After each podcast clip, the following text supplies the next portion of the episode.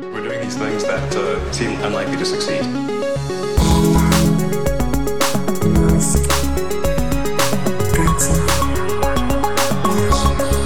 Bienvenidos.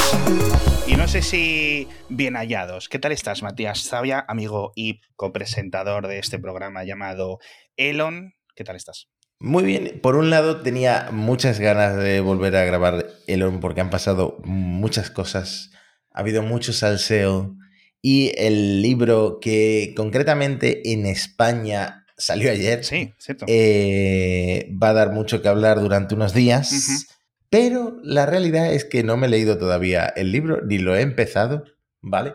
Eh, y me he ido enterando de cosas un poco por los titulares, porque como sabes, estoy metido emprendiendo mi eh, nueva etapa en la vida de buscar trabajo. Entonces, no estoy muy al día de todo lo que está pasando. Así que Sí. voy a depender un poco de, de ti como obseso de, de todo lo que sale sobre este señor. Efectivamente, amigos. No sé cómo habrá sido vuestro verano, pero el de Elon, telita. Bueno, eh, Matías, ¿tú cuántos hijos has tenido este verano? Este verano han tenido eh, cero hijos, pero varias crisis de ansiedad. que son casi casi tan dolorosas, ¿no? Pero bueno, Eh, no, no, la verdad es que es muy fuerte todo lo que está pasando. Tema hijos, tema de repente los gemelos, esto son súper mediáticos. Ha subido ya varios vídeos, ha subido uno bailando con, con uno de los gemelos. ¿ah, sí? Estoy hablando de los de Shivon Zilis, la esta ejecutiva de Neuralink. Ujú. Y, mm, y ha habido ahí un. Ahora hablaremos, ¿no? Del tema Grimes, Sí. pero. Yo no había visto ese vídeo, pero bueno, lo que os voy a comentar, os voy a decir mm, las cosas un poco sencillas. Episodio de Sálvame de Musk, tal cual. O sea, yo no sé cómo lo vamos a titular, lo estamos grabando así un poco a pelo, hemos tenido, pues, do- no sé, seis paginitas de guion fácil de cosas que queremos contaros, pero la primera noticia, yo creo que lo más sorprendente es eso, que de repente nos la han vuelto a colar. Otro hijo en secreto y que nos hemos entrado en la biografía. Tal cual, macho. No, Tecno. es que. Tecno Mechanicus. Le dice que le han llamado de nombre, lo cual ha causado ya de por sí eh, una sensación. Y una noticia que en otras épocas hubiera dado un mes de este podcast, lo tenemos que limitar a tres minutos o cuatro minutos, porque es que, o sea, así está el tema, macho. Qué locura. Pues. Tecnomechanicus. Yo es que como no soy jugador de Warhammer 40.000, no tengo ni idea de lo que significa, pero por lo visto es una, es una referencia a eso, ¿no? A ver, es que esto lo he leído varias veces. En, en Warhammer eh, 40.000, ¿vale? En este juego de mesa, eh, lore, libros, etcétera, dentro de la raza de. O sea, dentro del imperio de los hombres, el Imperium, están los Adeptus Mechanicus, ¿vale? Que digamos es una especie de subdivisión de la humanidad. Siguen más o menos la misma religión, pero no son más máquina que hombre, ¿vale? No nos vamos a poner a hablar aquí del lore del, del, del 40k, pero es Adeptus Mechanicus. Entonces, que la hayan llamado Tecnomechanicus, pues yo creo que puede ser. Además, que dice que el, el nombre del día a día de, de ese bebé, que no sabemos la fecha de nacimiento, creo, es Tau. Y Tau es otro rival. O sea, otra de las especies de, bueno, técnicamente un imperio rival del imperio humano compuesto por diferentes especies, ¿no? Además, comunistas. Son los comunistas espaciales, los Taus, curiosamente. No sé si Elon sabe que son comunistas. Porque Yo creo que Elon no ha abierto un libro del Warhammer 40k en la vida. O sea, eso. Claro, claro.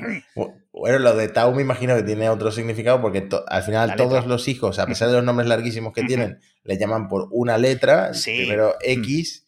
Parece que Elon ha secuestrado a X, ahora lo haremos. Eh, la niña era Y, ¿vale? Y, mm, y este le llaman Tau, que al final es una letra griega, ¿no? Que es la, la T. El Sí, de la la, verdad T. es que en Mm. ese sentido sí. Cada vez eh, hay una especie de tendencia. Mira, me comprometo, Matías, a que para el siguiente episodio de Elon voy a venir aquí con un análisis matemático de todos los nombres de su prole. Me comprometo ante ti. Muy bien. Eh, y ya verás la cantidad de cosas interesantes que se pueden sacar a nivel estadístico. Pero es que fíjate, una cosa que Si es. da 33, será que Alonso gana este fin de semana. los primeros nombres eran medianamente normales, entre comillas, ¿no? Nevada, Griffin, estoy viendo aquí, Saxon, Damián o Damian, ¿no? Etcétera. Y Bueno, luego ya Griffin, empieza Saxon. Saxon, Kai. Es decir, ya empieza como si los hijos fueran como rivales de Goku. ¿Sabes a lo que me refiero? Y luego ya empieza con letras. Y se le acaban las letras latinas y dice, bueno, pues a una letra griega. ¿Qué será lo próximo? Pero bueno, en fin. Eh, quiero que me cuentes tú, porque creo que lo has seguido más de cerca. Además, me hizo mucha gracia el tweet que pusiste de me estoy enterando en la oficina del CP de los dramas eh, entre las. Yo no sé esto cómo es, porque no conozco muy cerca la, la- la cultura norteamericana. Entre las baby mamas de Elon, que estaban como un poco reñidas, pero no. ¿Qué ha pasado? Hmm. Sí, además creo que alguien en Twitter me pidió que lo explicara porque no estaba entendiendo nada y es que yo creo que es, es- es complicado de entender. A ver, eh, Walter Isaacson lleva Sí. tres años siguiendo a Elon, es su sombra, le ha dado acceso mm, incluso a cosas privilegiadas que a lo mejor no debería haber sabido este hombre, eh, porque tienen que ver con cosas militares y de geopolítica.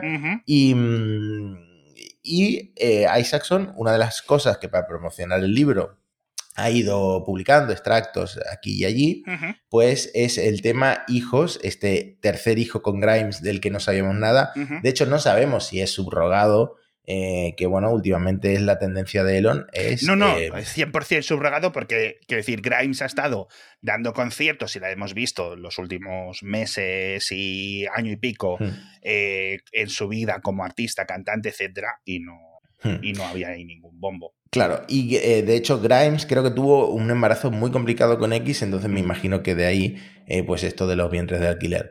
Eh, también habíamos comentado en Elon, en el podcast, que eh, Elon al mismo tiempo que tuvo con Grimes la niña, había tenido por eh, gestación subrogada con esta ejecutiva Siobhan Silis de Neuralink dos mellizos, ¿no? Vale. Eh, bueno, pues estos mellizos nunca habían eh, sido públicos, nunca se habían visto fotos de ellos y eh, Walter Isaacson, además de revelar la existencia de Tau barra Technomechanicus antes de la publicación del libro, publica la primera foto de eh, Shibon, los mellizos barra gemelos y eh, Elon Musk. Además es una foto muy graciosa porque Elon está con cara como de, de- de, por favor, tierra, trágame. Eh, pero bueno, estaría estresado ese día el señor Musk. Y Grimes Sí. coge y contesta a, a Isaacson en ese tweet y Sí. le dice, por favor, que Elon me permita ver a mi hijo, que eh, está destrozando a mi familia, Sí. que esta es la primera vez que veo a estos mellizos. O Bueno, sea, una- una- es una- que- un tuit un poco fuerte. No, o sea, e- es bastante, es bastante interesante porque lo que dice es lo que, lo que comentabas tú. Estoy intentando buscar el, el- la foto, pero de que ella. Una cosa es que nosotros ni tal no veamos los hijos porque tiene todo el sentido del mundo, etcétera. Al final no nos interesa para nada. Pero son los hermanastros de sus hijos. Quiero decir, tienen ahí esa relación que deberían de tener, como todos. Oye, pues yo no tengo hermanastros pero a mí sí me gustaría conocerlos y tener una relación, ¿no? Pues de como de hermano. Yo creo que es muy bueno, sobre todo cuando las edades son tan, tan cercanas. Así que es Hmm. muy raro Hmm. y no sabemos Mira, te lo estaba diciendo de memoria, pero aquí lo puedo leer. Eh, concretamente dice, dile a Shibon que me desbloquee y dile a Elon que me deje ver a mi hijo o que responda a mi abogado. Eh, nunca me habían permitido ver fotos de estos niños hasta ahora, a Sí. pesar eh, de que la situación desgarró por completo a mi familia. Ahora sí, Sí. te lo estoy diciendo textual, que antes Sí. era de memoria. Sí, estoy poniendo Eh, ahora ya por fin pantallazo en la pantalla porque este es un tuit lo, el que lo puso y luego lo borró a- al, al Ujú. instante y que estaba respondiendo y ahora ya también tengo aquí las fotos publicadas por el propio, propio Isaacson en la que es lo que decías tú. Bueno, eh, parece que Shibon eh, la, la desbloqueó y habló con ella por privado. Eh, entonces Grimes borró el tweet y eh, pues publicó una disculpa, dijo Sí. que ya se habían entendido entre ellas, que estaban como ansiosas por hacerse amigas y que los niños crezcan juntos y al mismo tiempo se disculpa con eh, Walter eh, Isaacson, el, el autor de la biografía de Elon. Sí, estoy viendo la foto que decías tú, lo de la cara de madre mía, y no me acordaba, pero es literalmente cara de meme de qué estoy haciendo aquí, ¿no? Un poco. Pero sí que ha sido muy interesante. Esto de que Sibol la tuviera bloqueada en Twitter o la tuviera bloqueada en el teléfono. Es que hmm. es extraño, tío, es que es extraño. Porque, quiero decir, el nexo de unión ha sido él. Y una de las madres de sus hijos le habrá dicho, oye, felicidades por los otros dos niños que has tenido, enséñame alguna foto. Que además, coño, los padres, mm, Matías, tú ya sabes que otra cosa no, pero nos gusta enseñar fotos de los hijos constantemente, es una ley, hmm. como las de la termodinámica. Y me resulta muy extraño, tío, que no haya visto, o sea, ya no toda la situación, o sea, ya esto dentro del mundo de Elon, lo entiendo. O sea, es tener hijos subrogados en paralelo con diferentes personas y diferentes cuerpos gestantes, entre comillas, a la vez.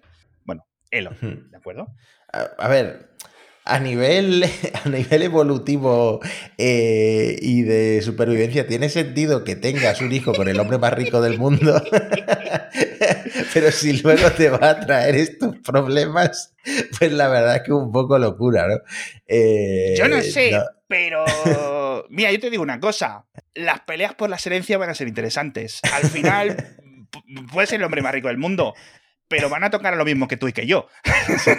ya, van dividiendo por 10, o sea, ya va diezmándose la, la herencia de, es que, los primeros. Es que, madre mía, bueno, a lo mejor por 9, porque se supone que a una la ha desheredado, ¿no? Así que...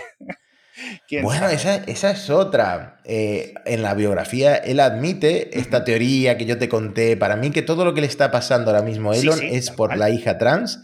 Pues él básicamente admite que es así, ¿no? Que su hija se la, arruinaron los, comunistas, ¿no? Que se, vio obligado a, no sé si a comprar Twitter, pero sí a hacerse cargo de Twitter por temor a que su hija trans hubiera sido infectada con este eh, el virus woke. Mind. sí, exactamente. Mm, y, bueno, es una persona que se ha vuelto muy paranoica con este tema, ¿no? Sí, la verdad es que sí, hay cosas que ya sabíamos por em, que se habían comentado en los juicios, ¿no? De los motivos iniciales para comprar Twitter. Vimos los pantallazos de los SMS de una de sus exmujeres. Oye, no deberías de comprar Twitter porque están locos, no sé qué, no sé cuánto y luego con el hermano, etcétera. Un montón de cosas ya las sabíamos, pero en esta biografía van un poco más a fondo. Y eh, este es uno de los temas más importantes. La verdad que el concepto Elon Musk e hijos es... Eh, hablamos tanto aquí, en este podcast, de los hijos como de los coches y de los cohetes. es como la tercera gran pata de este podcast. Y... Bueno, es que hay más hijos que productos de Tesla, sin duda. pues por ahí, por ahí andará. Pero bueno, a ver, Dice, os resumo algunas cosas que ponían por aquí. El propietario de Tesla dice que creía que su hija había sido transformada radicalmente por la escuela liberal de 50 mil dólares al año, una escuela privada. No es muy cara. Este verano yo he estado mirando colegios privados y no es tan caro, viendo lo que hay por ahí, al año a la que asistía en California. Dice que se fue más allá del socialismo, es decir, como que aquí pongo la línea.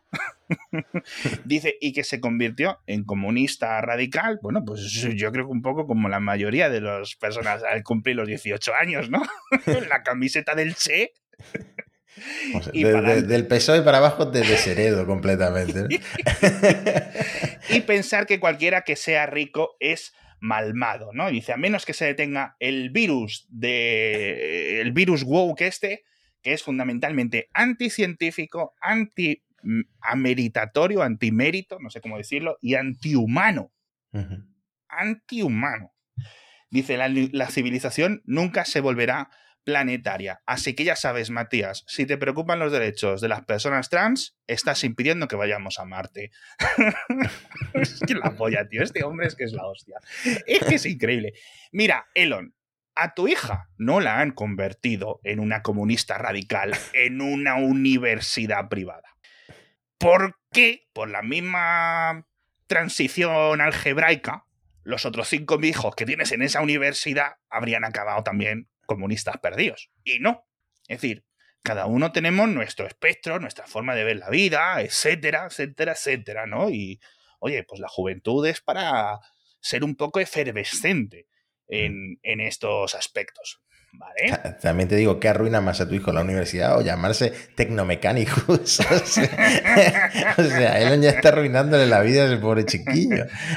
sí, joder, macho, la verdad es que ya pueden valer las acciones de Tesla un montón de tiempo, mucho más dinero, porque los psiquiatras en el futuro van a ser mucho más caros. Eh, más cositas. No, la verdad que, que es, es, es difícil no ponerse del punto de vista de la hija francamente, ¿vale? Sin conocer su punto de vista ni siquiera. Fíjate lo que te digo. O sea, ¿cómo será el punto de vista ya sabiendo que Elon, pues, es la persona que es, que le conocemos ya como a muchos de nuestros familiares, etc. Pero bueno, hmm. llevamos 16 minutos de podcast que hemos vuelto del verano. No os habéis enterado por este podcast de que Tesla tiene coche nuevo. que han renovado los Model 3 y no os vais a enterar hasta el episodio que viene. Buscáis Model 3 en Google y ya os enteráis. Nosotros aquí a la chicha, a la, a la esta. Vamos a hablar de conexiones a Internet, Matías. ¿Te parece bien? Perfecto. Pero es un poco curioso todo, porque en este libro se habla muchísimo de, de conexiones, etcétera, pero lo que te quiero comentar yo, nuestro patrocinador de esta semana, Matías. Bien introducido ahí. Eh, ahí estamos, amigos. Eh, no es broma, no es broma, parece que lo he dicho así, pero de verdad que estamos muy contentos de tener a O2 como patrocinador esta semana y los próximos episodios de Elon. Porque, primero, es un muy buen patrocinador, al final es una compañía que es casi todo lo contrario, te permite ser y estar más tranquilo, sin estar con sorpresas, sin estar con cosas que van y vienen tú contratas un precio y es el precio para siempre. No hay asteriscos, no hay letra pequeña, no tienes mayores problemas. Y en el caso raro de que lo tuvieras, que Matías y yo somos clientes de O2, tienes una atención al cliente que me parece increíble lo que os voy a decir una cosa. Es que simplemente vocalizarlo me parece futurístico. Siempre que llamas, automáticamente te lo coge una persona. No hay que esperar musiquitas ni nada. Eso es una locura. También les puedes hablar a través de WhatsApp, si estás un poco más ocupado en ese momento, tiene un soporte oficial a través de WhatsApp, si lo puedes hacer. La aplicación móvil te permite hacer un montón de cosas directamente, no tienes ningún problema, pero de verdad que en este sentido, increíble O2. Eh, bueno, la mayor red de fibra, la mayor red de 5G en España y ahora en O2 cumplen 5 años, como os estábamos diciendo. Y tenéis que entrar en nodosonline.es porque hay muchísimas, muchísimas facturas o tarifas que podéis tener y que os pueden interesar, ¿no? Dependiendo de cuántas líneas móviles quieras eh, para tu familia, etcétera. Pero una que me parece estupenda, 35 euros al mes y tienes fibra de 300 megabits en tu casa y además una línea móvil con 35 gigas de datos de 5G. Eh, estamos muy contentos, o sea, de ser clientes de O2 y en este caso también de tenerlos como patrocinadores. Así que o2online.es o llamáis al 1551. Seguimos ahora con lo de las telecomunicaciones ya, Matías. Sí, nos vamos un poco al espacio, imagino, ¿no? nos vamos a Starlink, porque eh, yo creo que en Estados Unidos se han, bueno, se han cebado, a lo mejor con razón, pero em, se han centrado mucho en esto, a pesar de que a mí me guste más el salseo, em, porque al, fin, al final Elon estaba muy metido en una guerra y, estabas decidiendo, tomando decisiones unilaterales que podían afectar al, resultado de la guerra, ¿no? Sí, eh, la verdad es que muchos de los detalles que hemos conocido de primera mano en este libro van a dar mucho que hablar y se van a desgranar mucho y van a dar eh, material para muchos de estos episodios. Y estábamos aquí, jeji, jaja, hace unos minutos y aquí ya nos tenemos que poner la máscara de gente seria porque, eh, bueno, lo primero es que es obvio que Elon nos ha mentido a la puta cara, ¿vale? O sea, quiero decir, eso no se puede evitar. Dijo, no, yo no he hablado con Putin. Ya está. Es decir, un periodista, no recuerdo muy bien el nombre, dijo, Elon ha tenido una conversación telefónica con el propio presidente ruso, eh, no sé si en febrero, marzo o abril del año pasado, etc. Elon lo negó, pero tan abiertamente como quien dice, ¿has tendido la ropa, cariño? Sí. Y la ropa ahí en la lavadora, ¿no? Elon miente con esa naturalidad, ¿no? Resulta que ahora que, pues que sí ha hablado. Entonces me parece muy, muy curioso y sobre todo el contexto, ¿no?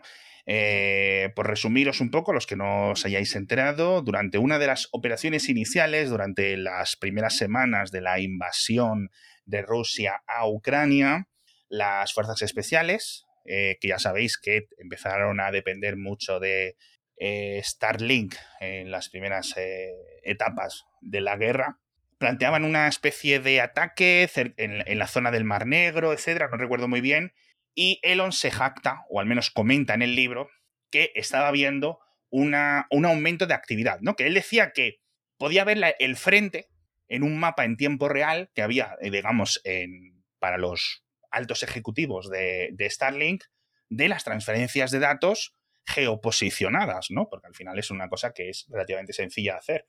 Y claro, eso es un acceso que eh, es increíble, etcétera.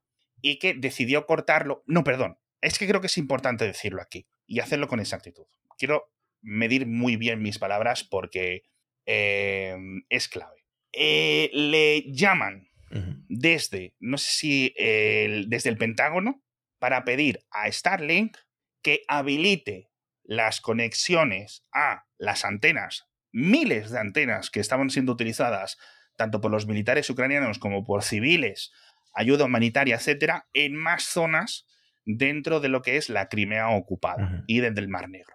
Y Elon dice que no. Creo que esa es la versión real, no que estaba ocurriendo un ataque, Elon vio que ese ataque por esa transferencia de datos estaba ocurriendo y lo desactivó. Le dio al botón de detener, ¿no? ¿Por qué lo hizo? Esto de negarse. Eh, tengo que decir una cosa. Creo, y ahora hablaremos de las palabras y declaraciones de la propia Wayne Southwell, creo que Elon tiene toda la puta razón. O al menos los que no tienen la razón son en el Pentágono. Me explico, y no quiero que se me acuse aquí ahora de comunista. Si uno de los ejércitos aliados a los que tú estás enviando miles de millones en ayuda, tanto Europa como Estados Unidos, como otros socios, ayuda militar, ayuda de, logística de todo tipo, depende de una de tus empresas para algo tan básico como las comunicaciones, que en algo tan repentino, entre comillas, como la invasión de, de Ucrania, eh, podemos entender la ventaja de Starlink comparado con otros sistemas. Establece el contrato ya, porque en ese momento no había un contrato. Yo lo siento mucho, pero no había un contrato. Lo que había era un montón de Starlinks, algunos donados por la propia empresa y otros comprados en su mayoría tanto por el gobierno como por donaciones extranjeras de individuales y de empresas y de gobiernos. Pero eran, digamos, todo compras individuales. Es decir, eran Starlink de consumo. Y eso es lo que quiero que entienda la gente. No es que Elon traicionase a su país o al contrato que tenía con el Pentágono porque no había ningún contrato, ¿vale? Y aquí hablamos a lo que me parece determinante, que es una de las frases que comentas Wayne Sotwell o que Walter Isaacson en la biografía comenta, de que estaba muy enfadada esos días. Hmm. Eh, unos días posteriores, ¿verdad? Sí, a mí me, sorprende la franqueza con la que le da Winshotwell esta cita a, Isaacson, que le dice, el Pentágono tenía literalmente un cheque de 145 millones de dólares listo para entregarme. Entonces, Elon sucumbió a las tonterías de Twitter y a los enemigos del Pentágono que filtraron la historia. sorprende mucho esta cita, la verdad. Tal cual. Es decir, la persona que a este periodista eh, le contó que Elon había tenido una llamada con Putin, ¿vale? Venía del Pentágono. No sé si es el otro general que sale citado en el libro, que es el que cuenta en el libro que Elon le había dicho que había estado hablando con Putin. ¿Vale? Entonces, yo no sé cuántas personas en los niveles altos del Pentágono sabían de esto, pero obviamente, eh, eh, tío, en los servicios de inteligencia, los servicios militares, otra cosa no, pero hablar con la prensa hablan constantemente, tío, filtran cosas ahí que parece es una locura. Así que más o menos podemos ir uniendo los puntos, ¿de acuerdo? Eso se filtró y causó muchísimo furor. Ya en su momento, cuando no teníamos ni la mitad de la mitad de la información de la que tenemos ahora, una vez que hemos visto lo del libro. De nuevo, para mí, culpa del Pentágono por ese cheque de 145 millones de dólares al que se refiere Wayne Southwell, que es a posteriori, que no ocurrió, no, no se materializó ahí, porque Elon tuvo otra decisión de estas, de giro de 180 grados, en los que decía, vale, vamos a seguir dándoles Starlink de forma gratuita eh, al gobierno y al ejército ucraniano, ¿vale? y luego ya se materializó unos, años, unos meses después el contrato por una cifra mucho más grande, 400 y pico millones, etc. Lo que se tenía que haber hecho el 23 de febrero de 2022 es ese contrato, tío. Hmm. O sea, tal cual. Y nos hubiéramos quitado estos jaleos. Y ya está. Y yo creo que es lo que se está trabajando. ¿eh? En los próximos días eh, estamos apuntando un montón de cosas pequeñas y detalles aquí y allá sobre todos estos incidentes y podremos destacar algo más en, el, en los episodios. Que hay un vídeo del otro día de un periodista que le dice cómo se siente que por tu ego hayan muerto ucranianos. Hayan muerto niños ucranianos, le dice un periodista de Sky eh, británico. Muy buena pregunta. Muy buena pregunta, además, a la salida, si no recuerdo mal, del Congreso de Estados Unidos. En otra cosa de inteligencia artificial que, comentaremos. Obviamente Elon no responde. Pero me parece una, una pregunta muy importante. Si tanto te preguntan, si tanto te preocupa el futuro de la humanidad y los niños y no sé qué, ¿sabes? Mm. O sea, tengo que decirlo, estamos eh, a nivel total eh, de bajas militares estamos en las 300.000 en cada bando, más muertos civiles, ¿vale? Que por, que por suerte no están siendo muchísimos, ¿vale? Como en otros conflictos. Ojito, ¿vale? Son, son cosas muy serias, son cosas muy serias y que creo que Elon eh, que acabo de defender levemente con esta decisión, creo que no comprende ni el 0,5% de lo que realmente ocurre. Por mucho que él piense que sabe, es que yo creo que él, piensa que sabe más que, el resto en este sentido y no tiene la verdad que ninguna idea. Y yo creo que sin haber entendido ni escuchado ni leído sobre la potencial conversación de Elon con Vladimir Putin, Vladimir a este tipo de personas se las come. O sea, la capacidad mental de persuasión que puede tener nuestro amigo Vladimir tiene que ser increíble. Tiene que ser increíble y me ahorro los chistes de Warhammer porque no lo vas a pillar. Eh, muchas cosas en este libro, la verdad que muy interesante. Os recomendaría que lo comprarais y que lo leyerais, y si no, pues os, quedáis con este programa y a lo largo de los próximos episodios os lo iremos spoileando a tope, ¿vale? Porque no tiene final, pues si no sabéis, ¿vale? Es una de estas biografías que ocurren cuando tienes cincuenta y pocos años. Es muy curioso. Sí, tengo, ganas de, leérmelo, sí, de pillar un par de días y. Bueno, es larguillo en verdad, pero tengo, tengo ganas de, de hmm. pillarlo con ganas. Eh, sí, pero bueno, que si te esperas a la, a la segunda edición según vayan pasando los años. Pues es verdad. Más hijos, ¿no? Eh, este será como el. Ahora con más hijos. y te viene con un, con un árbol genealógico como el Señor de los Anillos.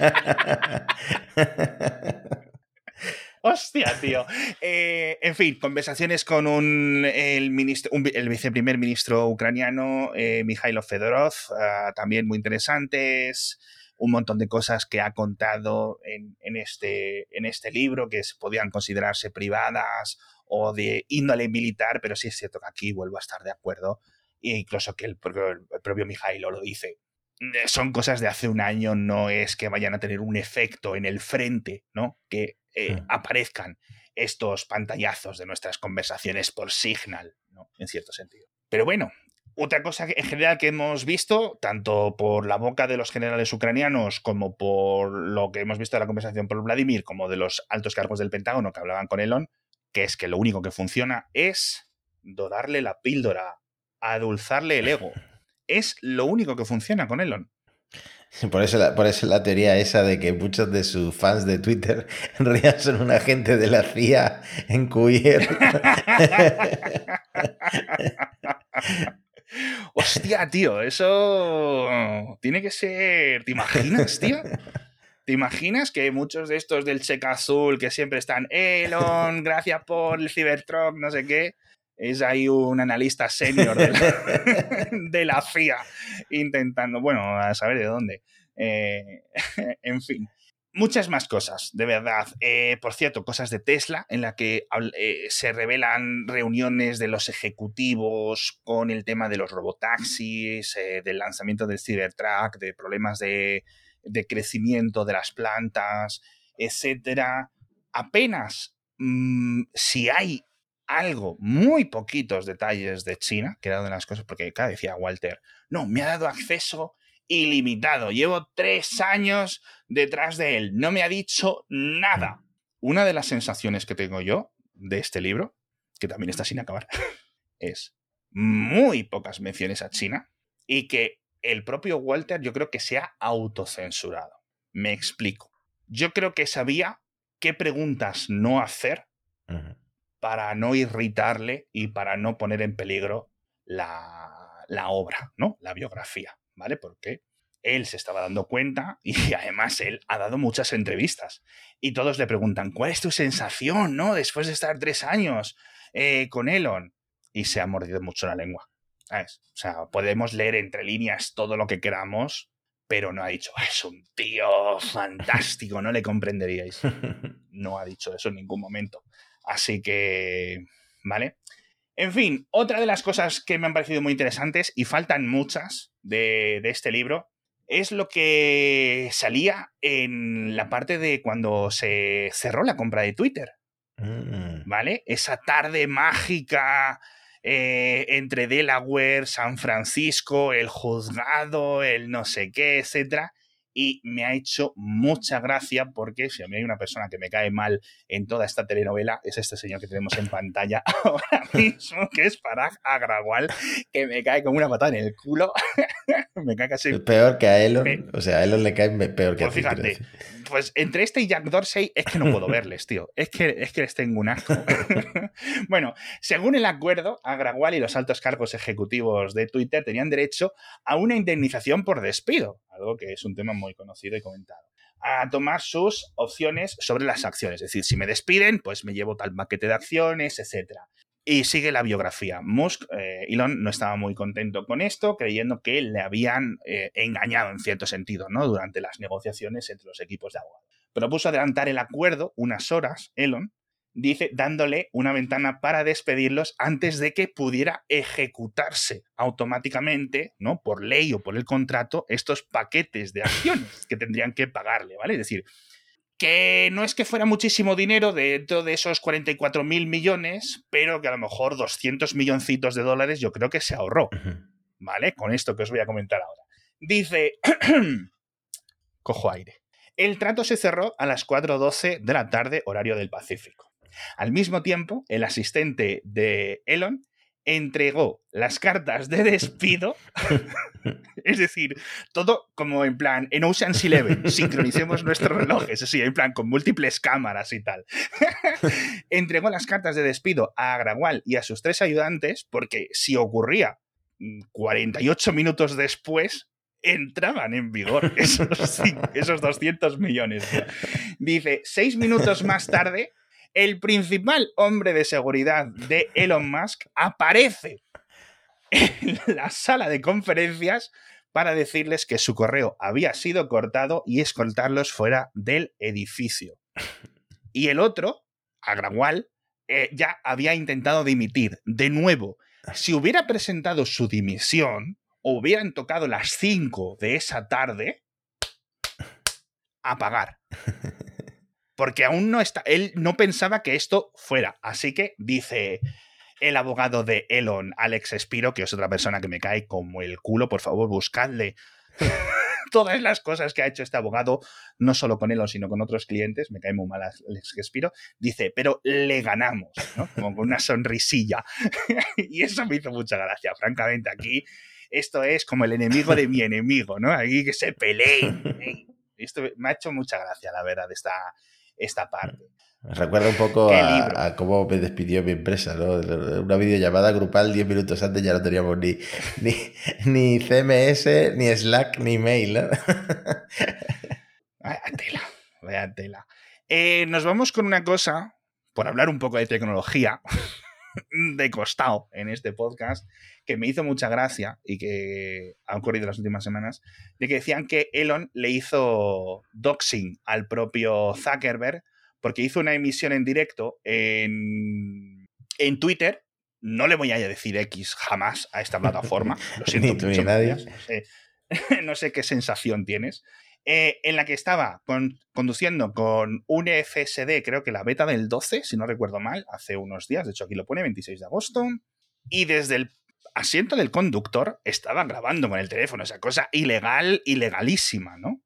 durante 45 minutos y mostrando, bueno, pues por dónde iba, moviéndose por palo alto. Y hay un momento, que no lo encuentro ahora, en el que la cámara dice, bueno, vamos a pasar por hacerle una visita a Mark Zuckerberg. Y va al mapa del Tesla y no es que ponga casa de Mark Zuckerberg, ¿no? Pero que pone la dirección y como que para pasarse por, por esa zona. Dice, no es un doxing si eh, la información está públicamente disponible en Internet. Me parece eh, tener una cara más dura que, que la Cybertruck, sinceramente, tío. O sea, sobre todo después de los juicios de la privacidad, que cualquier persona me puede matar, si el Elon Jet, si no sé qué, y luego el tío se graba poniendo la dirección del Zuckerberg, que es una de las personas más odiadas de Internet y que os imagináis cómo están las cosas en Estados Unidos que todo el mundo a nivel político.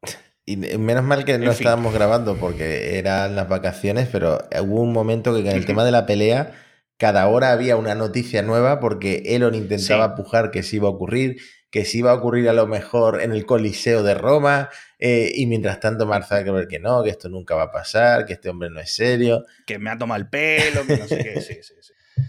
En fin, majetes, eh, como os hemos dicho, hay un nuevo Tesla, han renovado el Model 3, el Cybertruck es real, es decir, el meme se hizo carne o se hizo acero inoxidable y van a empezar las entregas en unas semanas, así que eso lo cubriremos en el próximo episodio. Tenemos muchísimas cosas, muchísimas, muchísimas cosas para el siguiente episodio de los supercomputadores, de Dojo, de la nueva tecnología, obviamente todos estos detalles de los cohetes. ¿Tenemos que hablar de SpaceX? Así. Ha habido dramas de Neuralink, de que si los monos han muerto, pero no hemos sido nosotros, de que... que ya, estaban malitos, ya estaban malitos de antes. Nosotros no hemos sido. Cuando ya, ya estaban así en la caja. Me río por no llorar, pero, pero bueno, que de verdad, que simplemente teníamos que volver con este episodio de Salseo, con este episodio de Sálvame de Mask. Espero que os haya gustado y os prometo que el siguiente episodio tiene que pinta que va a ser histórico, porque tenemos tantas cosas que contar. Estoy viendo aquí el guion. goloso, goloso. Y todo lo que nos quede de analizar del propio, del propio libro, que son muchos, muchos detalles. Os vamos a dejar enlace de todo lo que hemos hablado, como siempre, en la nota del episodio no solo a todos los temas, sino el de nuestro patrocinador, que ya sabéis que es o2online.es o llamáis el 1551. Muchas gracias, Matías, muchas gracias a los oyentes y nos vemos en unos pocos días, unos en breve. Hasta la próxima.